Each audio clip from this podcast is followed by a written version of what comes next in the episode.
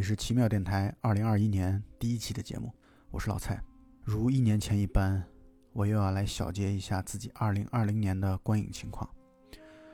尽管二零二零年看的电影数量并不算多，比二零一九年还少了几部，但是总结还是有意义的。我也算是我台派出的代表，和大家分享一下二零二零年的观影心得。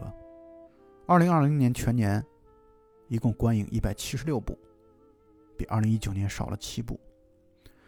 当然，这一百七十六部都是在二零二零年首次观看的影片或剧集，重复观看的则不在其列。在这一百七十六部电影当中，我选出了最喜爱的十部。还是那句话，是喜爱的十部，而不是所谓的最好的十部。所以这不是所谓的一期电影排名或打分的节目，纯粹是我台一贯的观后感类型的节目。这十部电影，最早的一部是一九八三年的，最新则是二零二零年的电影，横跨三十七年。而在这十部电影当中，有五部我台已经做过了专题的节目。但是作为小结，依然还请让我按照2020年观影的次序一一道来。第一部，来自我国台湾地区的《阳光普照》，也是2019年金马奖的最佳影片。详细的节目在我台第一百八十五期节目当中呈现。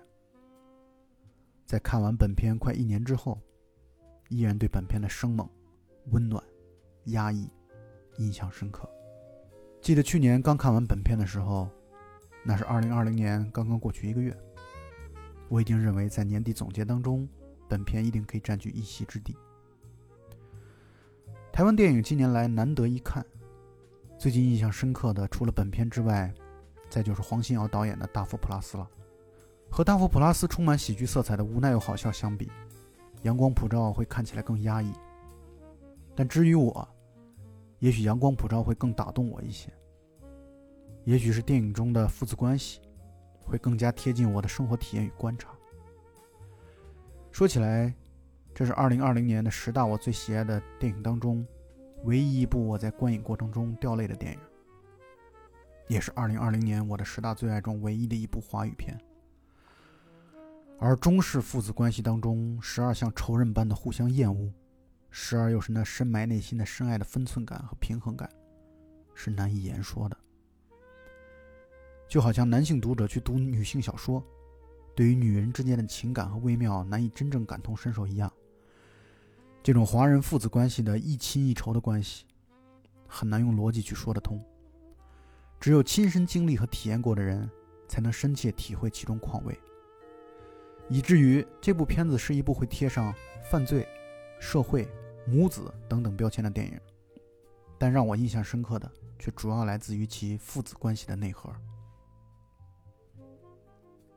第二部，西班牙电影对他说：“尽管文无第一，武无第二，但是我确实可以很明确自己的喜好。”二零零二年，阿尔莫多瓦导演的名作《对他说》，就是我在二零二零年看过的所有电影当中最喜欢的一部。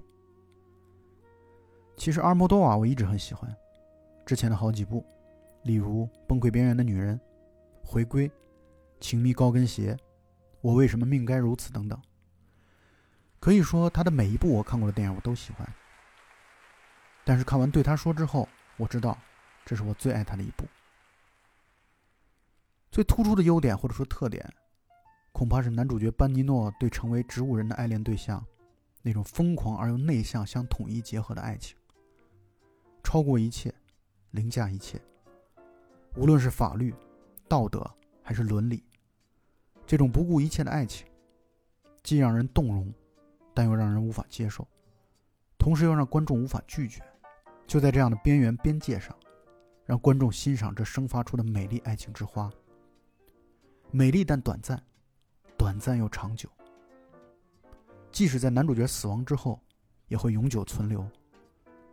因此会再一次讨论，爱情电影当中长期存在的话题，就是爱情和爱到底一样不一样？爱情是否一定存在于两个人之间？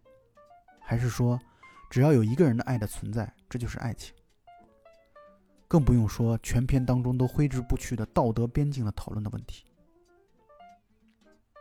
也由着本片这个由头，我也小结了我个人喜好的电影，一定是情感简单真挚、炽热强烈，但是人性或者说人复杂难以把握。这也许算是我喜爱的电影的标准之一吧。第三部是一部轻松的小品电影，二零一五年的《布鲁克林》。喜欢这部电影，也许纯粹出于看电影过程中的轻松愉悦。虽然这并不是一部喜剧片，但是是一部并不沉重的关于女性成长和选择的电影。虽然女主角对自己的人生和自己未来伴侣的选择，会有不少让观众大跌眼镜和困惑的地方，但是其实你的任何一项人生选择，都很有可能只是符合当时当下你的心境。很难简单的用冲动这个词来形容。这是一部关于少女成长史的电影，也是一个少女背井离乡来到异乡，独自面对困苦和贫穷、追求和孤单等生活境遇的故事。说的简单点儿，喜欢看这部电影，也许是因为女主角希尔莎罗南吧。这个女演员并不惊艳，但是有股劲儿，一如本片的女主角一般，柔软但倔强。罗南算得上新生代演员当中我比较喜欢的一位，五官并不精致出众，但是招人喜欢，和本片的特质浑然一体。第四部是二零二零年的新片，来自盖里奇的《绅士们》。尽管总有很多人质疑盖里奇已经廉颇老矣，但他的电影从来都是我的菜。凡是看过的过往的每一部，没有一部不喜欢。他的电影永远对我的胃口。更别说《绅士们》这部，又回到了让其名震江湖的多线叙事和男性爽片类型上去。关于盖里奇，我之前的节目里已经说的够多了。总之，如果要说好看这个维度，在我这里很少有超得过盖里奇的。对于我来说，看他的电影，没有任何要去看手机或者上洗手间的间隙，爽就够了。第五部，李安名作《断背山》。也许是描写同性之恋的电影当中最好的一部，但是就算把同性之恋替换成男女之恋，只要为社会伦理和社会关系准则所不容，故事一样都是成立的。所以这只是表现形式为同性之恋的爱情电影。只不过关于同性之恋的电影，总需要更多一道手续来谈谈为什么。但是好的爱情电影都会告诉我们，爱情不适合以充满逻辑审视的眼光来去探究为什么。如果可以用单纯的逻辑去分析，那爱情也便丧失了值得亘古不变讨论的神秘和趣味了。和对他说一样，段背山也展现了凌驾在道德之上的这该死的爱情的迷人之处。这爱情迷人和有趣就在于，你不但不知道为何以及何时会开始，你也不知道什么时候会以怎样的方式以及为什么会结束。这件事情与你们是否长久的生活在一起，是否结婚？婚姻是否合法等等等等，尽管有关系，但绝不完全相关。这也就将是为什么爱情这样的主题会永远永远的存在于人类的文艺作品之中。断背山的成功又是全方位的，从故事到演员，从导演到音乐，都是一部朝着满分而去的电影。第六部来自于朴赞郁的《小姐》，这是一部被低估了的作品。同样是一部同性之爱的作品，但是和断背山相比，我对这部电影的喜欢，就更是和同性之爱几乎毫无关系。这部电影所展现的精彩的故事，以及更加精彩的对故事的讲述方式，才是之所以会选进二零二零年十大最喜欢电影的原因。原著小说《纸匠情挑》和本片后半段的故事走向多有不同，但是故事一样的精彩抓人。这部电影在原著小说维多利亚时期的英国故事的基础之上，做了韩国本土化的移植和改编，而且尽显韩国本土化的味道，移植的相当成功。而且在原著基础之上，更加的情色香艳，十分好看。故事的翻转让人瞠目结舌又有力，不禁让我觉得，像朴赞玉啊、昆汀啊、盖里奇这样的导演，才是内心住着小男孩的内心柔软的导演。他们难以接受故事的一黑到底，所以无论故事再曲折翻转，观众支持的角色一定会大团圆结局。人生不是悲苦的，人生是有光的。尽管从人生观的角度来说，我更支持李沧东啊、小金二郎这样描写人生是悲苦的导演。但是从观影体验来说，感谢有朴赞玉、有盖里奇这样的导演。如果连戏剧都不给人虚幻的希望的话，那人生确实就太苦了。第七部《Rick and Morty》。二零二零年，我一口气看完了目前出完的四季《Rick and Morty》。在现如今“神作”这个词已经贬值的今天，我要说，这部动画剧集才是真正称得上“神作”这个词的。Rick 是一名疯狂科学家，Morty 是他的外孙兼助手，听上去很老套。但是这部剧集神就神在，Rick 是一名真正的天才。以及身上的那种远超过周边世界高度的高处不胜寒，所带来的深切的孤独与寂寞。莫迪像是他的某个通道，某个出口，与世界相连。瑞克从内心是看不起所有其他人类的，但是又有一种涅槃之后对人类的大爱，只是这大爱没有任何的回应者，没有能够真正理解他的人。莫迪作为他的反面。脑瓜蠢笨到了极致，但也因此生出一种大智若愚的智慧出来，仿佛能够在某些极其偶然的瞬间，连接和抚慰他的天才外公那寒彻宇宙的孤独。但终归，瑞克是无人能懂、无人能治的，他只会堕入由于太过于天才而导致的彻底的虚无和无政府主义当中。看完四季，几乎算得上每一集都好看。但其中第一季的第六集、第二季的第三集、第三季的第七集，都是我心目当中神作中的神作。看完这剧集之后，我也陷入到了虚无当中。一部动画剧集却给人以无尽的哲学迷思，这就是我对本剧集的评价和喜爱。第八部《春天的故事》。二零二零年是两位大导演的诞辰百年，一位是法国大师侯麦。另一位则是一会儿会提到的费里尼。先来说说侯麦，在去年之前，我从未看过侯麦的电影。借着他的百年诞辰，有机会在影院看了他的几部名作。从系列作品的角度来说，他最出名的作品是拍摄于二十世纪九十年代的四季的故事，也就是分别是春天、冬天、夏天和秋天的故事，也是按照拍摄的顺序来说的，以及他更早期的道德六部曲。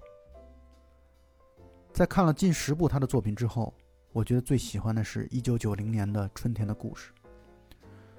我之前也说过多次，一部成功的导演作品，基本上是两个方向的：要么是关于导演的个人美学或情感表达，要么是关于社会公共议题的讨论。从我个人喜好上来说，我偏向于导演关于个人美学或情感表达的电影。那些依附于社会但又脱离社会公共议题的话题讨论，比如爱情，比如亲情，比如人际关系等等。因此，侯麦深得我心，因为他一生的创作基本上都只是在讨论男女之情，或者说人际关系。拍摄四季的故事的时候，老头已经七十多岁了，可是电影里讨论的还只是男女情爱。哪怕到他最后一部剧情长片《男神与女神的罗曼史》。讨论的依然是男女情爱。老头的创作心态实在是太年轻了，而且，如果让我用一个关键词来描述侯麦的话，我会用“微妙”这个词，并不是讨论男女情爱显得他牛逼，而是在于他准确的把握人际关系当中的微妙之处，把那些我们普通观众感知得到或感知不到的人际关系当中的微妙，精确的、精准的表达了出来，让人叹为观止。春天的故事就是这样一部表现人际关系的微妙感的电影，非常的迷人。再一点，侯麦的每一部电影啊，看起来都非常的轻松，在极度生活化的场景当中去表现我刚才提到的微妙的人际关系。尽管我们在远隔万里的当代中国，但是这种微妙的人际关系是跨越国界和时空的。不信，你可以从春天的故事看起。第九部来自于费里尼的《传续前行》。正如我刚才所说，二零二零年既是侯麦的百年诞辰，又是费里尼的。而从名头来说，费里尼当然是震撼电影史的一位。电影导演界的圣三位一体，指的就是前苏联的塔尔科夫斯基、瑞典的伯格曼和意大利的费里尼。二零二零年，我看了费里尼二十部电影，最让我喜欢的，反而不是他最出名的那些八部半、大陆、甜蜜的生活等等，而是他后期的两部作品《传续前行》和《五国》。费里尼也是一位大多数时候都只关注个人美学表达、关注自传体式的故事和个人生活体验的导演。但之所以是大师中的大师，就在于即使在历史题材当中小试牛刀，也已经牛破天际。《传续前行》就是这样一部作品，以第一次世界大战为背景，以一艘巨轮为故事发生的场所，仿佛带我们体验了二十世纪初的欧洲史。体验了彼时贵族和平民的生活方式，当然是一种费里尼式的戏谑和闹腾。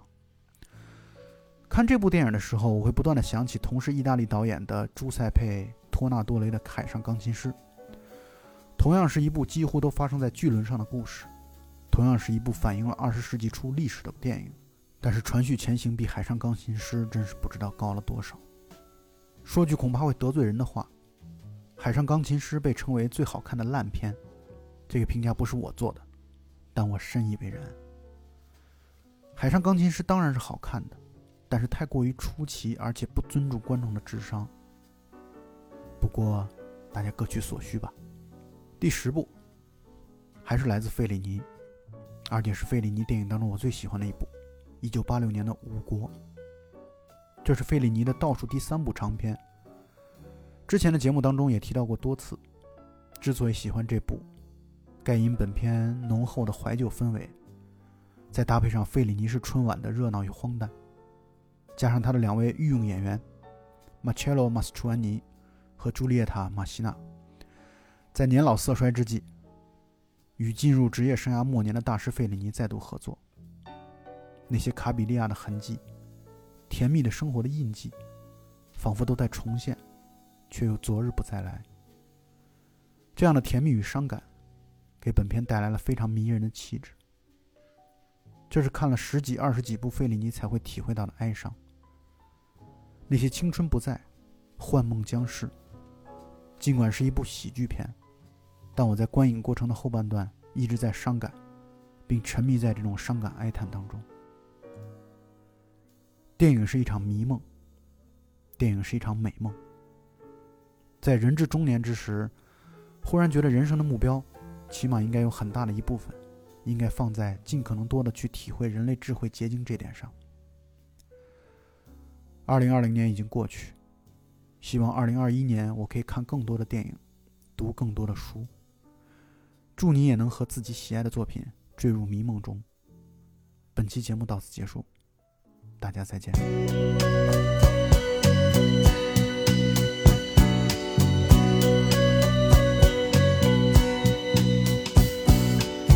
si tu n'existais pas, dis-moi pourquoi j'existerais.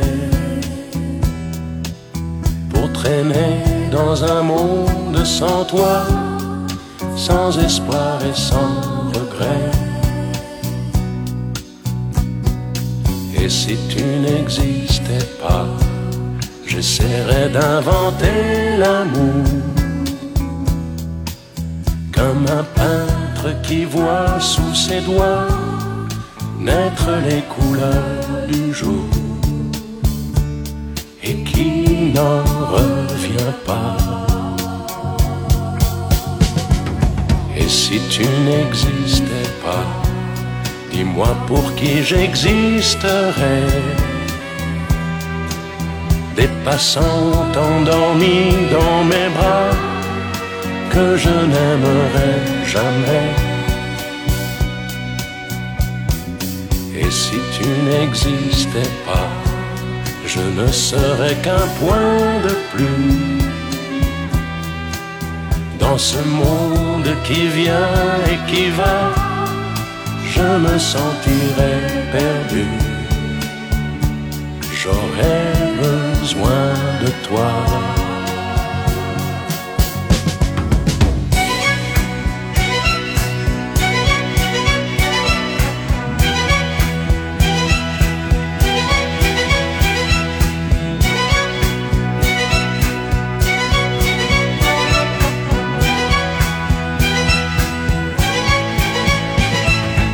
Et si tu n'existais pas, dis-moi comment j'existerais.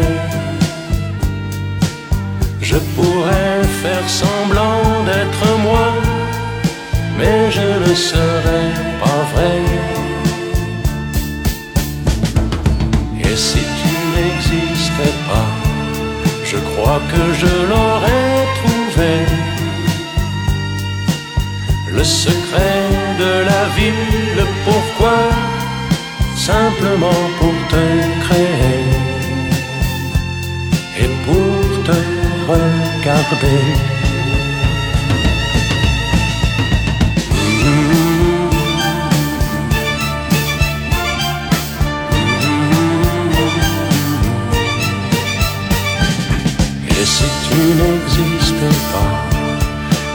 Pourquoi j'existerais. Pour traîner dans un monde sans toi, sans espoir et sans regret. Et si tu n'existais pas, j'essaierais d'inventer